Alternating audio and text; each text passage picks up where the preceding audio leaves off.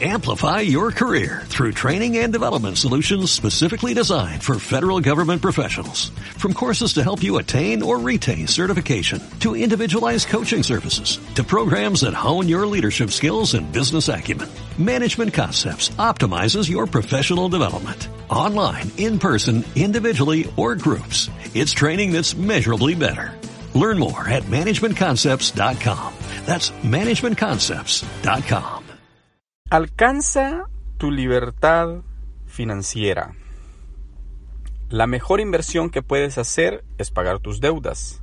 Aunque sean manejables, es muy sabio pagarlas para acelerar el día en que tú y tu familia sean libres. En el día número uno, hablamos de que antes de empezar a emprender, ordena tus finanzas personales. Andrés Panasiuk nos dice, necesitas embarcarte en un cambio de ser antes que hacer. Tu vida mejora en la manera en que tú mejoras.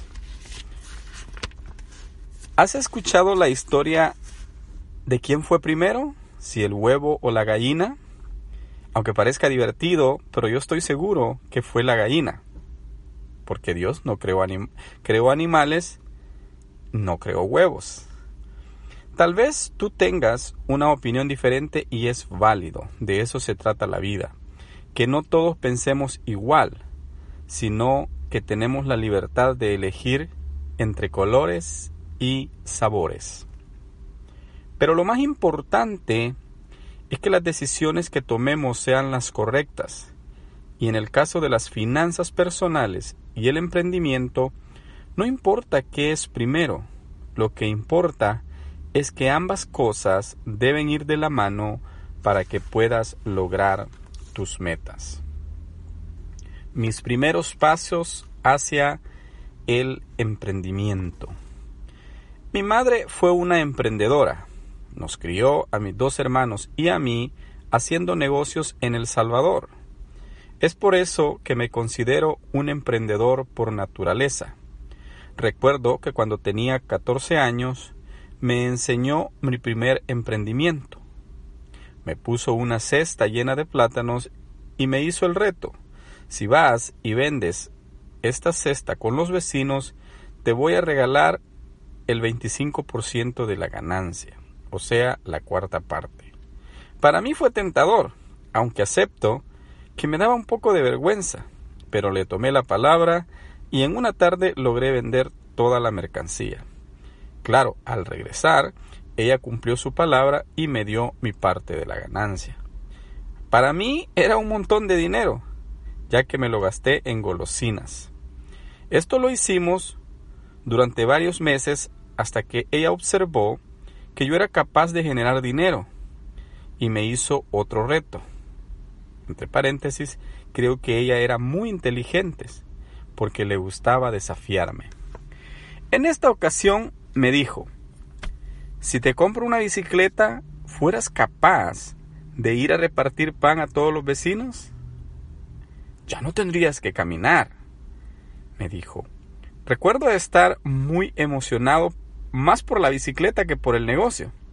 Así que, después de acondicionarla, todas las tardes Después de la escuela colocaba a los lados dos bolsas de pan que repartía entre los vecinos y me quedaba con una cuarta parte de la ganancia. Así que más por un juego que por trabajo empecé a conocer el valor del dinero y del trabajo. Esto lo hice durante dos años. Mi primer fracaso. A los 20 años, después de haber aprendido diseño gráfico en una de las mejores compañías del país, decidí abrir mi propio negocio de publicidad. Así que con esa corta edad ya estaba haciendo negocios, incluso con uno de los principales bancos del país. Aunque esto solo duró tres años debido a la poca experiencia en finanzas personales. Pero esto sentó en mí la curiosidad para continuar en el mundo de los negocios. Emigrar una gran oportunidad. A los 26 años decidí emigrar hacia Estados Unidos, donde he vivido por más de 12 años. He trabajado como cajero en una tienda de revistas, en una gasolinera, en una compañía de gabinetes. Después de esto, junto a mi esposa, nos salió la oportunidad de iniciar nuestra compañía, con la que continuamos hasta el día de hoy.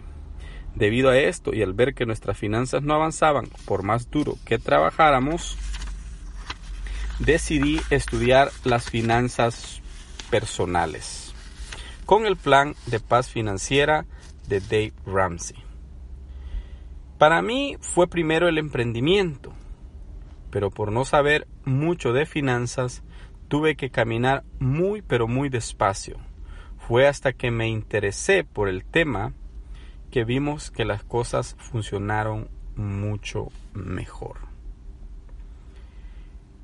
Lo mejor que tú puedes hacer es unir las dos cosas, aprenderlas y ponerlas en práctica. Y así tu vida financiera mejorará y tu emprendimiento por fin pasará de ser una idea a materializarse. En resumen, no importa qué va primero, si el huevo o la gallina. Si llegaste a este libro por el emprendimiento o por las finanzas. Lo importante es que apliques ambos a tu vida. Pero recuerda que si tus finanzas no están en orden, tu negocio podría tardar muchos años, como fue mi caso, en convertirse en una empresa rentable. Lo que sucede muchas veces es que nos cuesta desprendernos de la idea de invertir en cursos o clases de finanzas. inconscientemente preferimos perder dinero con malas decisiones que invertir una cantidad mínima en capacitarnos. Espero que este no sea tu caso y que a través de este libro puedas tomar las decisiones correctas y ganar más con tu dinero. Conoce las reglas del dinero. Dice Dave Ramsey, si usted hace ahora los sacrificios que la mayoría de las personas no están dispuestas a hacer, más tarde podrá vivir como esas personas nunca podrán vivir. Dave Ramsey. Como hispanos y por razones culturales, siempre nos hemos acostumbrado a vivir en base a reglamentos. Recuerdo que en la escuela siempre, el primer día de clases, lo primero que nos enseñaban era el reglamento disciplinario. Esto pasaba todos los años. Hoy en día pasa lo mismo. Si tú vas a un hospital, hay reglas. Y a cualquier lugar que tú vayas, siempre habrá reglas internas. Necesitas conocerlas y respetarlas. De igual manera, nosotros como emprendedores necesitamos conocer, respetar y aún crear nuestras propias reglas para ganar. Historia de Luis, quien nunca había jugado al fútbol. En la época de estudiante fui muy activo para los deportes, principalmente el fútbol, y acostumbraba a ir todas las tardes a la cancha de la colonia con todos mis amigos a jugar un partidito, como decíamos. Pero en una ocasión, recuerdo, que uno de mis mejores amigos de la escuela, quien nunca había practicado deportes, me visitó. Y justamente yo iba a jugar mi partido.